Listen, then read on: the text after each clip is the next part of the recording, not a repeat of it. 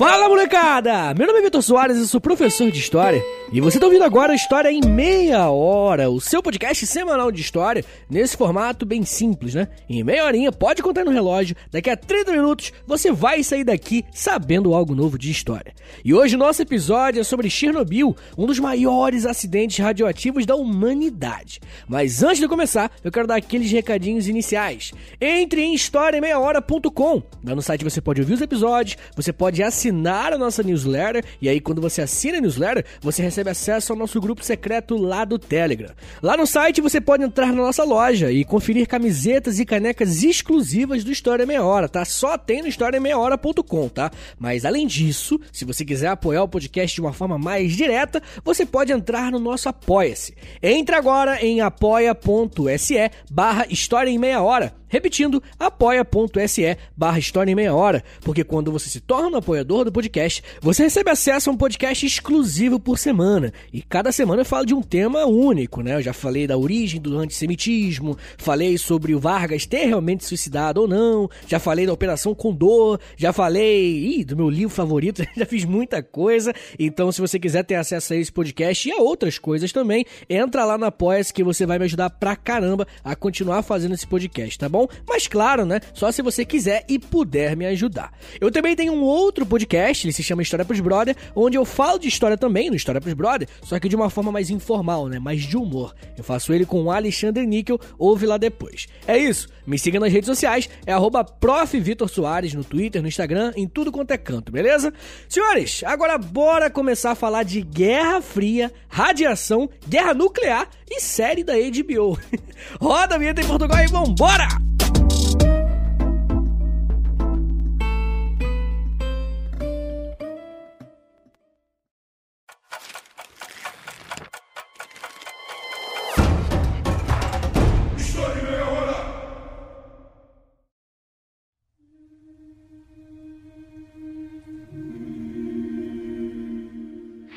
União Soviética confirma o acidente com a usina nuclear de Chernobyl, na Ucrânia, foi o pior da história. A agência TASS confirma duas mortes, mas um morador da região diz que podem ter morrido duas mil pessoas. A França e os Estados Unidos oferecem ajuda para tratar das pessoas contaminadas. Cientistas de todo mundo analisam as consequências da catástrofe na Europa e no mundo. Como uma disputa ideológica afeta a população de determinada região?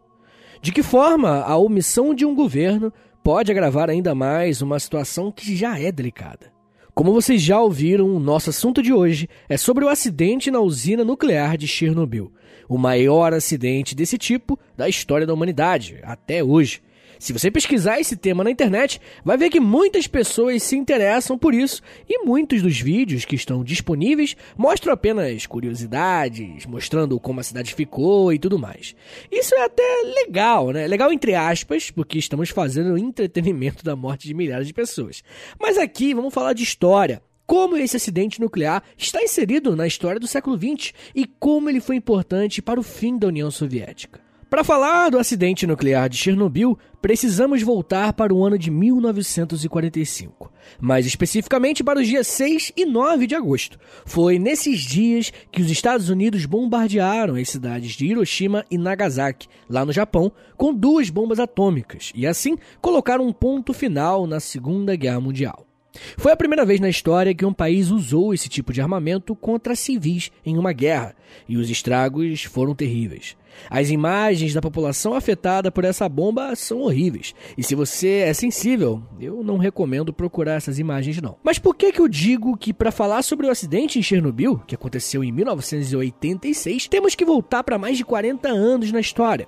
É porque, a partir desse ataque ao Japão, os países perceberam que também precisavam ter armas nucleares, seja para atacar ou seja para se defender. Como vocês sabem, após a Segunda Guerra Mundial, começou um conflito que chamamos de Guerra Fria. E usamos esse termo fria porque não houve um conflito direto entre Estados Unidos e União Soviética. Mas você já se perguntou por que isso? Por que essas duas potências nunca se enfrentaram diretamente? Uma das hipóteses possíveis para responder essa pergunta é que ambos os países desenvolveram armas nucleares. Olha só o que o historiador Eric Hobsbawm disse sobre isso. Abre aspas. Assim que a União Soviética adquiriu armas nucleares, as duas superpotências claramente abandonaram a guerra como instrumento de política, pois isso equivalia a um pacto suicida. Fecha aspas. Nesse trecho, o Hobsbawm está falando sobre como os Estados Unidos e a União Soviética não partiram para ações militares mais diretas. E a resposta é que provavelmente isso significaria o fim de ambos. Então podemos dizer que a Guerra Fria só foi fria pela existência da bomba nuclear. Aqui no feed do História Meia Hora já temos o um episódio sobre Guerra Fria. Se você não ouviu, dá uma chegada lá. E uma das coisas que aprendemos é que houve sim vários conflitos, mas de forma indireta. Então imagina como seriam as coisas caso esses dois países gigantescos decidissem usar suas armas nucleares. Mas nesse ponto tem uma coisa bem interessante. Eu acabei de falar que a existência das armas nucleares foi uma das responsáveis por evitar conflitos diretos entre União Soviética e Estados Unidos.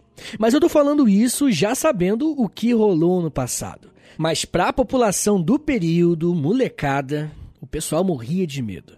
O medo de uma nova guerra e dessa vez uma nova guerra com novas armas, armas nucleares. Esse medo era constante. Para vocês terem uma ideia, quando a União Soviética começou a desenvolver suas armas nucleares em 1953, os Estados Unidos fizeram uma série de pronunciamentos para acalmar a população, dizendo que isso não seria um problema para eles. Desenvolveram alguns produtos que, teoricamente, protegeriam a população de um ataque nuclear e criaram protocolos de treinamento para a população aprender a se proteger.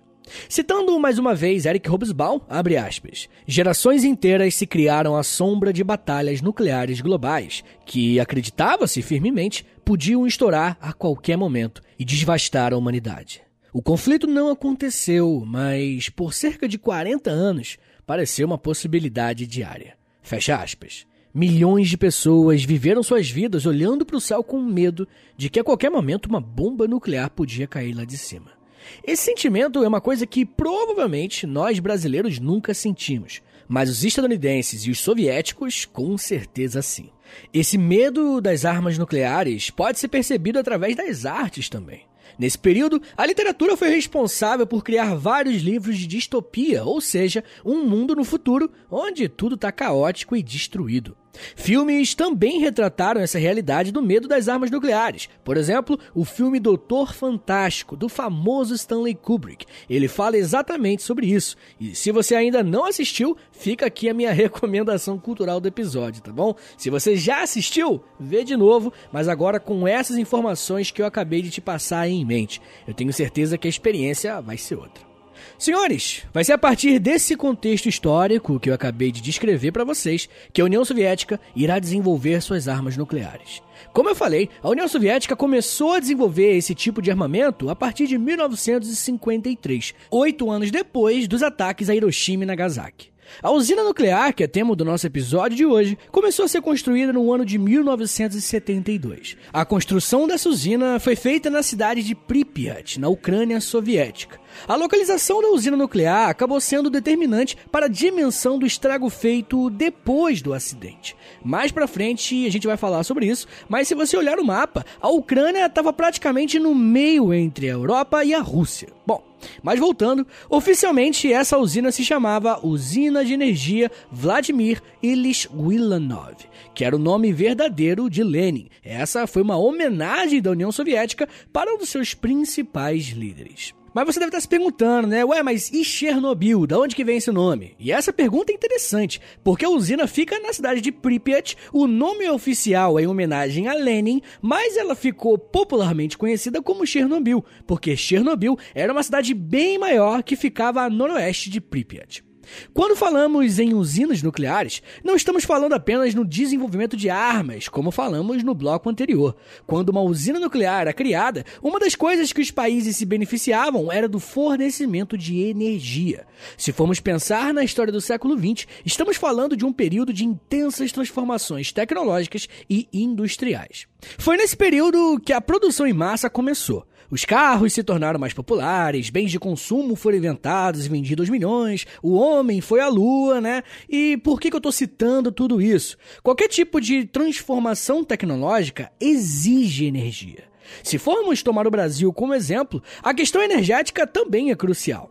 Nosso país é gigantesco e, como nação, usamos a energia hidrelétrica para abastecer não só a população, como também os setores produtivos, como a indústria e o agronegócio. No Brasil, 90% da energia gerada é a partir de usinas hidrelétricas. Além da energia hidrelétrica, que é aquela gerada a partir dos movimentos das águas, existe a eólica, que usa os ventos para gerar eletricidade, a energia solar, a energia nuclear, né, que inclusive em Angra dos Reis, que tem as usinas nucleares, né, a minha cidadezinha natal, e tem outras também. Mas enfim, um dos desafios que a nossa geração está passando está justamente no setor energético. Muitos cientistas e pesquisadores têm quebrado a cabeça para descobrir fontes de energias mais limpas e que sejam renováveis, ou seja, fontes de energia que não estraguem o nosso planeta e que possam ser de um material que não seja limitado, como a água, por exemplo. Um dos principais motivos que fazem os países escolherem desenvolver determinado tipo de energia é a potência energética que cada um traz. E as usinas nucleares são uma fonte muito potente de produção de energia. Eu não sou nenhum químico, mas a energia em uma usina nuclear é extraída a partir da quebra de um núcleo de um átomo de um elemento instável, no caso, o urânio. Esse processo se chama fissão nuclear e é a tecnologia desenvolvida para extrair energia dessas usinas. Esse processo é perigoso, porque o urânio é um elemento radioativo, ou seja, ele faz muito mal ao ser humano caso tenhamos contato com ele. Mas é exatamente por ser perigoso que existem os reatores nucleares, que são os dispositivos criados pelo homem que controlam esse processo de fissão nuclear, permitindo armazenar a energia. A química Líria Alves resumiu muito bem o funcionamento de uma usina. Ela disse o seguinte, abre aspas, o processo de fissão gera energia, a energia liberada proporciona a vaporização da água líquida, o vapor da água faz girar uma turbina e o movimento da turbina gera energia elétrica. Fecha aspas. Em resumo, bem resumido mesmo, é assim que uma usina nuclear funciona. A usina de Chernobyl era muito grande. A construção dela inicialmente demorou seis anos e em 1978 já funcionava com dois reatores nucleares. Entre os anos de 1981 e 1983, mais dois reatores foram construídos e será nesse quarto reator nuclear que o acidente irá acontecer.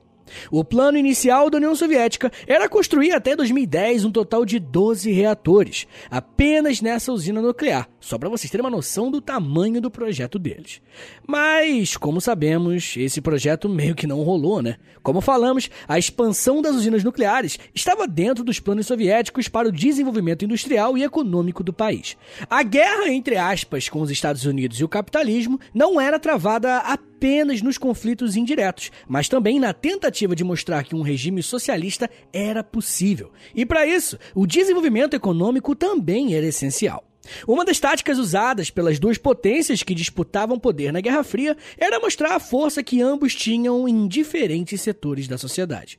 Os esportes serão muito usados para isso. As Olimpíadas desse período vão ser palco de disputas muito acirradas entre americanos e soviéticos. A própria corrida espacial também será usada para mostrar a força desses dois países. Mas quando olhamos para a construção dessas usinas nucleares, podemos pensar também que o tamanho que essas usinas também serviam ao propósito de mostrar como seu país era rico, próspero, poderoso e teria condições de inovar e abastecer sua população em relação à energia. Nesse sentido, a Guerra Fria e a disputa entre o bloco comunista e capitalista trouxe uma série de descobertas e conquistas tecnológicas, que em alguns casos são usados até hoje. Porém, vai ser a partir desse contexto de disputa que o maior acidente nuclear da história irá acontecer. A usina de Chernobyl irá explodir. O negócio vai ficar feio demais, não tem noção. Mas isso daqui a pouquinho eu vou falar, tá bom? Me dá só um minutinho que eu vou voltar e eu vou falar um pouco mais sobre erro humano, radioatividade, negligência e youtubers. Como é que eu vou encaixar YouTube nisso? Você vai ter que me esperar, tá bom? Ouve aí a propaganda, ajuda o podcast, segura aí rapidinho que a gente já volta.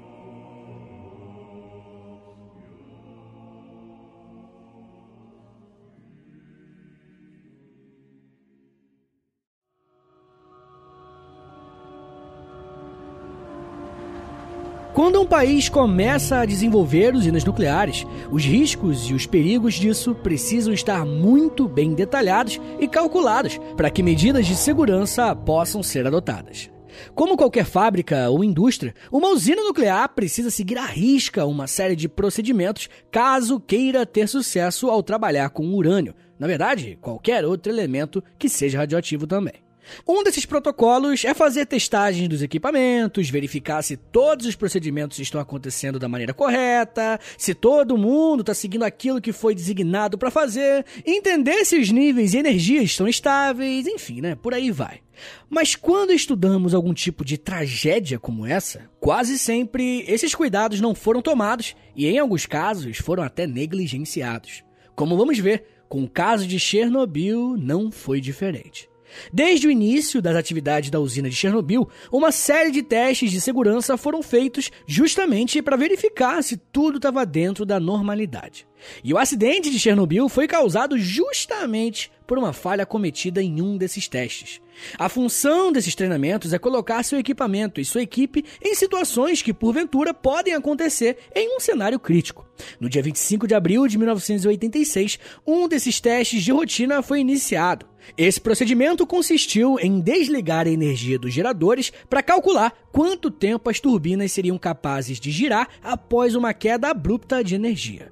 Porém, nesse processo, houve um erro humano. Naquele dia, algum operador acabou desativando o mecanismo que desligava automaticamente o reator de fissão nuclear e também desligou o mecanismo que resfriava o reator. Então, quando o teste de desligamento de energia começou, os reatores continuaram trabalhando normalmente, sem que nenhum dispositivo de segurança fosse ativado. Quando os técnicos perceberam que algo estava errado, já era muito, mas muito tarde. Nesse momento, a reação nuclear já estava completamente instável e a quantidade de energia que foi produzida a partir dali passou de 100 vezes do que uma produção em funcionamento normal. Os técnicos e engenheiros tentaram despejar diversos produtos químicos no reator para tentar resfriá-lo, mas nenhum deu certo. Foi a partir de uma dessas tentativas de resfriar o reator que uma reação química a partir do xenônio e do boro que o reator nuclear número 4, na madrugada do dia 26 de abril de 1986, explodiu, liberando uma quantidade enorme de radioatividade na atmosfera. Depois da explosão do reator número 4, vários erros ainda foram cometidos.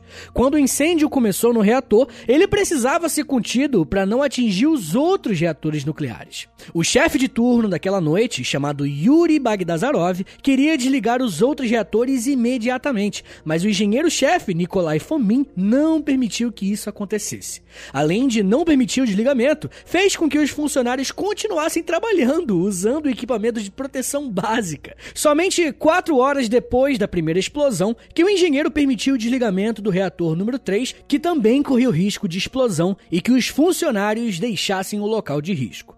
Todas essas pessoas que ficaram esse tempo todo na usina ficaram completamente expostas a um nível de radiação altíssimo. Mas os erros não pararam por aí. Podemos dizer que parte da responsabilidade sobre esse acidente nuclear também está na administração do governo soviético. Mesmo que tenha sido um acidente, como acabamos de ver, o que o governo fez a partir dali foi completamente desastroso. Em primeiro lugar, as pessoas que foram enviadas para combater as chamas do incêndio foram convocadas sem saber com que estavam lidando. Imagina chegarem para você e falar: "Ó, oh, chega aí, vem cá, faz um negócio aqui rapidão aqui". Só que quem te chama esquece de falar que você tá indo combater um incêndio radioativo, moleque. Olha o nível da parada. Essas pessoas que foram chamadas para lidar com fogo ficaram conhecidas como os liquidadores. E como vocês podem imaginar, como eles ficaram extremamente expostos à radiação, ao longo dos próximos meses, muitos irão morrer. E quem sobreviveu, a maioria, desenvolveu o câncer na forma muito grave. Até hoje, na cidade de Chernobyl, existe um monumento em homenagem a esses homens que morreram por tentar apagar o um incêndio na usina. Se não bastasse isso, o governo soviético ainda tentou encobrir a situação para não deixar que as notícias sobre o acidente se espalhassem pela mídia ou coisa assim. Geralmente, países onde não existe uma pluralidade de oposição política, é mais fácil de conseguir esconder esse tipo de coisa. Como a União Soviética era governada por um único partido, não seria tão difícil conseguir fazer isso. Porém, como nós falamos no podcast que fizemos aqui do História Meia Hora sobre a União Soviética, vimos que nesse período os soviéticos já estavam em um processo maior de abertura política. Provavelmente, um dos maiores erros da União Soviética em Chernobyl foi o atraso em retirar a população daquele local. Foi só depois de 36 horas que os habitantes de Pripyat e Chernobyl foram convocados a saírem de suas casas. A evacuação das cidades contou com um total de 1.200 ônibus enviados para resgatar quase 50 mil pessoas. Os habitantes desses locais não sabiam muito bem da gravidade da situação e foram chamados para realizarem uma evacuação emergencial, mas que seria temporária, ou seja, eles não tiveram tempo de levar nenhum tipo de pertence pessoal ou alguma coisa do tipo. De uma hora para outra, a cidade ficou deserta. Uma evacuação que seria emergencial e temporária acabou se tornando permanente. Muitos anos depois do acidente, quando a cidade ficou novamente segura para a visitação, pôde-se encontrar os sinais dessa evacuação emergencial. Comida no prato, livros abertos nas mesas, panelas abertas no fogão. Ou seja, a população estava vivendo sua vida normalmente e de uma hora para outra foram obrigados a saírem correndo. O problema, gente, é que a radiação não é algo perceptível, visível, sabe? Você não sente, você não vê. E como o governo soviético agiu apenas 36 horas depois do acidente, toda essa população ficou exposta a um nível de radiação obsceno, muito grande mesmo.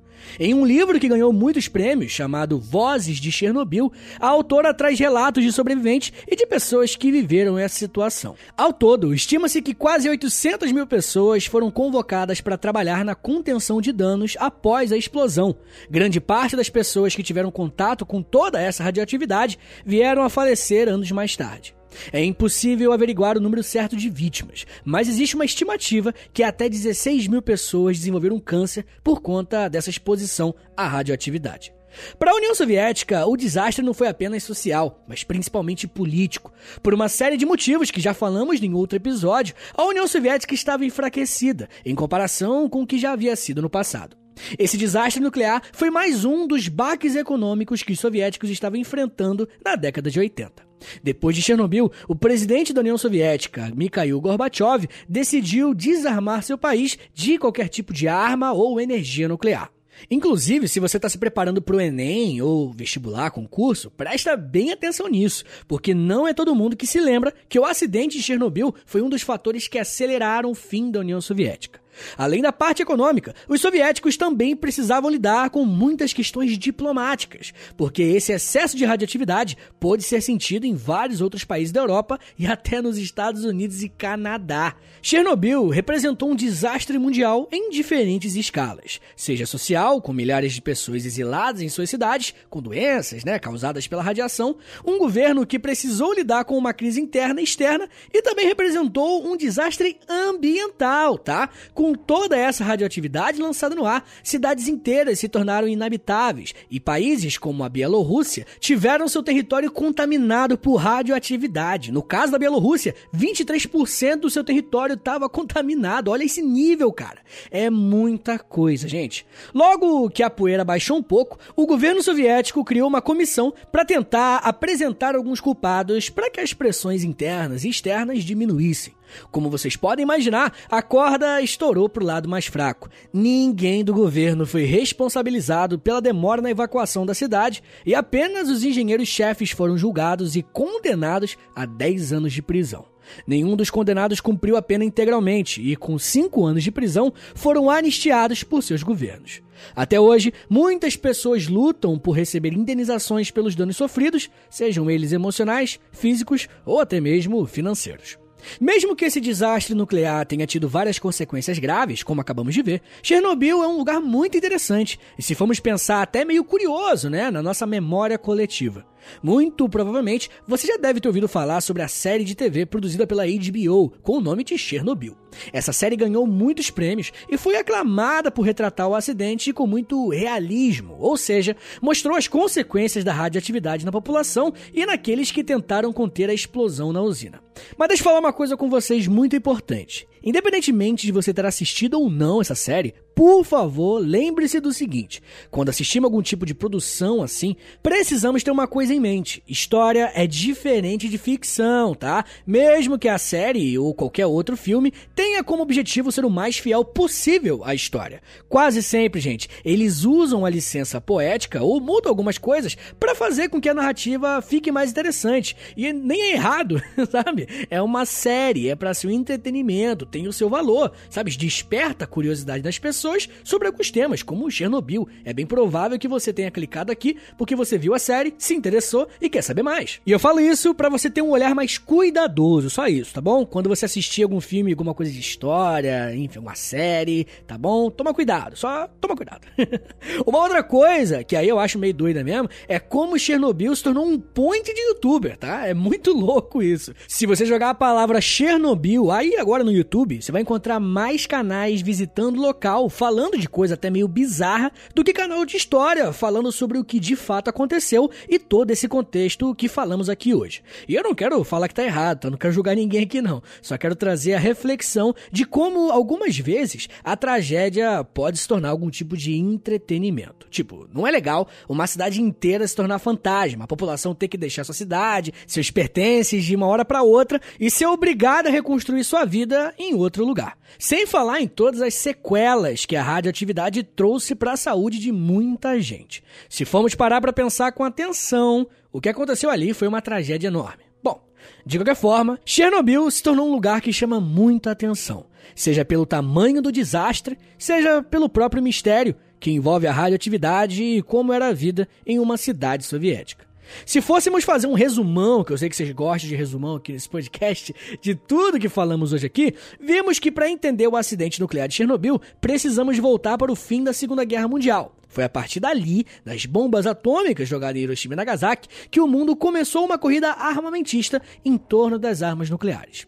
Com a Guerra Fria, países como Estados Unidos e União Soviética, as grandes potências da época, possuírem esse tipo de tecnologia era quase um acordo de não agressão, porque caso outra guerra começasse, poderia significar o fim desses países e, por que não, da humanidade. Bom, mas países como a União Soviética desenvolveram energia nuclear a partir de suas usinas, e a usina de Chernobyl foi uma das maiores.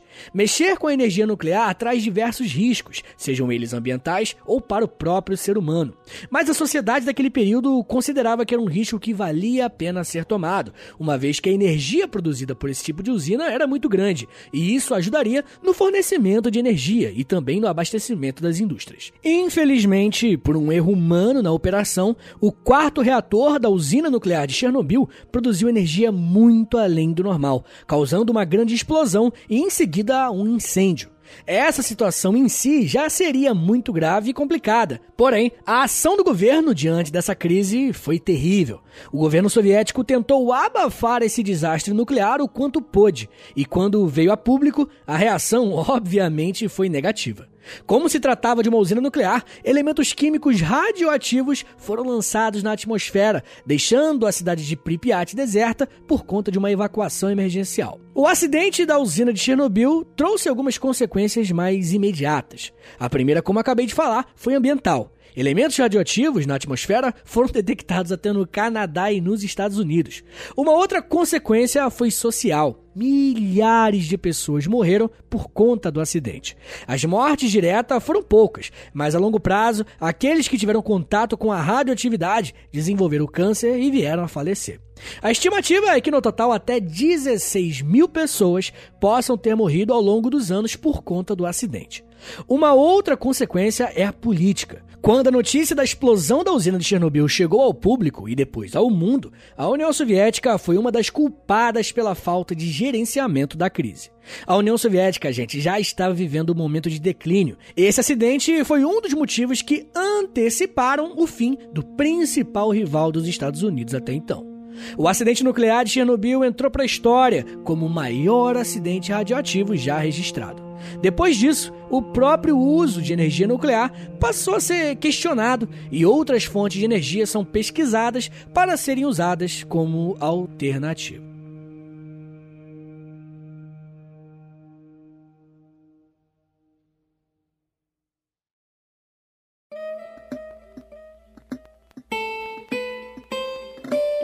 Senhores, Muito obrigado por terem ouvido até aqui. Esse tema é meio triste, né? Mas a gente tem que estudar para não deixar essas coisas acontecerem novamente. Então, por favor, me ajuda compartilhando esse episódio, pode ser? E comenta no post lá no Instagram também, pode ser? Arroba História em Meia Hora. Se você puder, compartilha fazendo o seguinte, lá nos stories, marca lá, arroba História em Meia Hora também, tá bom? E me marca, né? Arroba Prof. Vitor Soares. Se você gosta desse podcast, se você gosta de História em Meia Hora, quer mais episódios assim, por favor, passa lá no Apoia-se.